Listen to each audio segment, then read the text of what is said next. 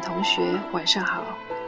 这里是 FM 四幺七八八幺，我是你们的主播，懒惰的魔法师。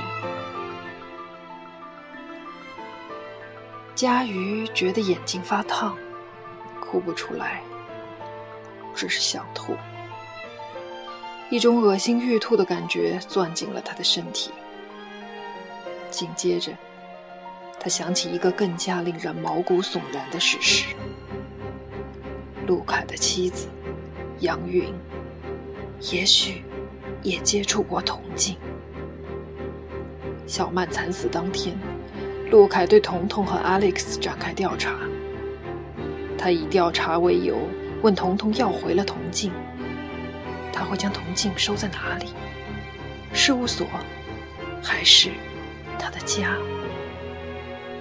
不管在哪里，杨云都有可能接触过铜镜。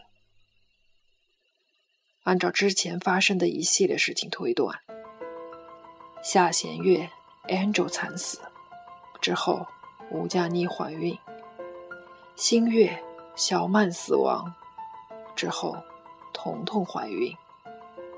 现在，距离上弦月农历八月初八，也就是九月十一号，只有两天了。那么，杨云现在是否也已经怀孕？而自己，虽然小曼替自己死了，那是不是意味着他佳瑜就此逃脱了铜镜的诅咒呢？琪琪握住佳瑜冰凉的手，别担心。一切有我在，现在我们是不可分离的。让我保护你。经过这些事情，眼前可以信赖的，也许真的只剩下琪琪。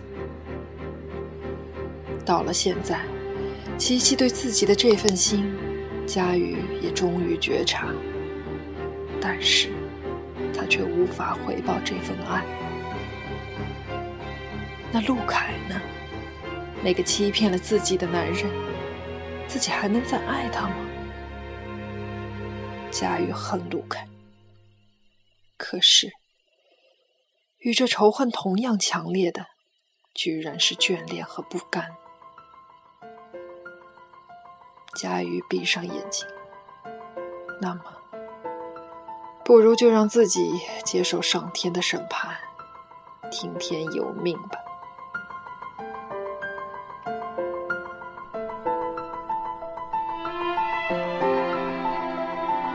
夜的噩梦挥之不去。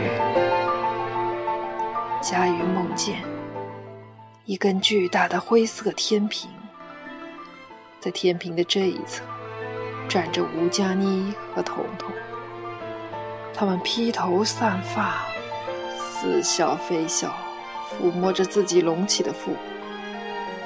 天平的另一侧站着摔断脖颈的 Angel。和脸色惨白的小曼，接着，神色肃穆的杨云站到了吴佳妮和彤彤这边。Angel 和小曼顿时被高高的抬起，两人搀扶着站定，冲着佳瑜拼命的招手。佳瑜感到浑身的血液都发凉了，却身不由主的站起来。一步一步向天平走去，一双手不知从何伸出，一把拉住自己，阻止自己往前走。他回过头，这个拉自己的人，既不是陆凯，也不是琪琪，而是另一个自己。门外传来奇怪的声响。甲鱼翻身坐起来，在抽屉里胡乱摸索着手电筒。巨大的水母顺着楼道往上爬，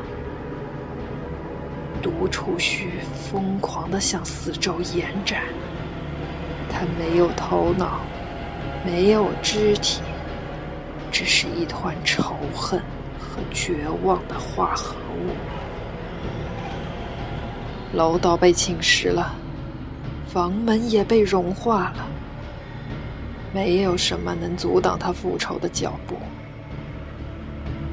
贾雨往后退缩，水母的毒液向上侵袭，他的脚已经浸泡在毒液里。水母的触须伸向他，紧紧缠绕住他的脖颈，渐渐将他窒息。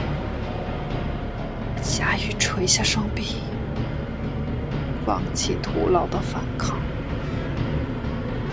佳佳，琪琪尖利的喊叫，在危急时刻爆发出的女声，让佳瑜突然惊醒。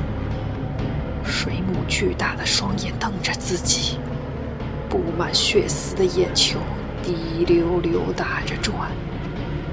那双触须，分明是一个女人的双手。这不是梦，这不是梦。掐着自己脖子的是杨云的双手。琪琪冲上前，奋力推了杨云一把。你怎么样，佳佳？要紧吗？我去叫救护车。佳雨喘着气，望着楼梯下的杨云。杨云颓然倒在地上，眼睛不死心的向上瞪视着，他的腹部微微隆起。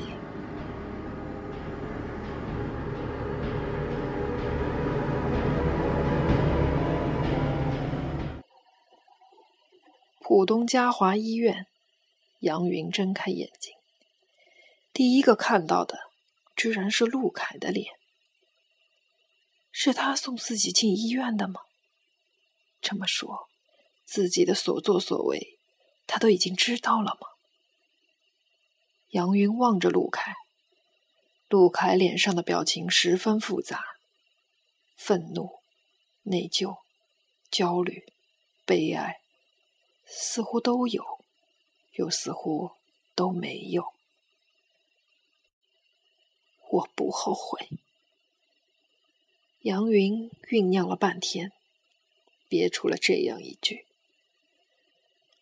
陆凯望着他，原先想好的话到了嘴边，又有些犹豫。人不可能同时对两个人有情。就只能对其中一个无情，这算是男人自私的借口吗？云云，我要走了。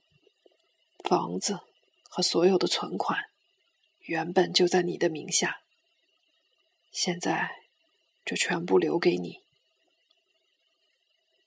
杨云的嘴角动了一动，这是在下最后通牒吗？自己做了这么多的挣扎和反抗，徒劳也好，可笑也罢，却终究无法挽回这个人。在我这样的时候，你还说得出这样的话？杨云觉得，眼前这个人真是冷血到极点，爽爽快快净身出户，这样够豪气，够男人，但是。这样就够了吗？弥补对一个女人一辈子的承诺，这样真的就够了吗？我能做的都做了，剩下的我也做不了。医生说了，你并没有怀孕，休息两天就可以出院。离婚协议我早就给你，希望能在这周签署完毕。杨云张了张嘴，自己没有怀孕，但是自己先前的那些身体反应，难道只是幻觉吗？还是这个男人到了现在还要骗自己呢？就算我真的怀孕了，你还是会走，是吗？陆凯望着他，深深呼出一口气。是的，我变心了。杨云颤抖了，这样无情的话，对方恬不知耻的说出来，居然还是这样理直气壮。你住口！我不会签字，我绝对不会让你这么快活。到了此刻，已经不是爱，也不是奢望挽回，而只是不甘和报复的欲望，让婚姻中的一方不肯放手。陆凯双手交叉，过了片刻，他望着杨云，内心深处，你觉得自己不值得被爱，是吗？杨云愣住了。这是什么意思？陆凯摇摇头，仿佛做错事情的是杨云自己，可悲可叹的也是他自己。你觉得自己并不可爱，不值得被爱，所以才不肯放手。放开一个已经不爱自己的人，也不会更幸福，因为你不相信。再有人会来爱自己。陆凯站起身，走向门口，保重。门砰的一声关上了，像一锤定音。杨云依然不甘心，依然会纠结。不过他知道，这个男人再也不会回来了。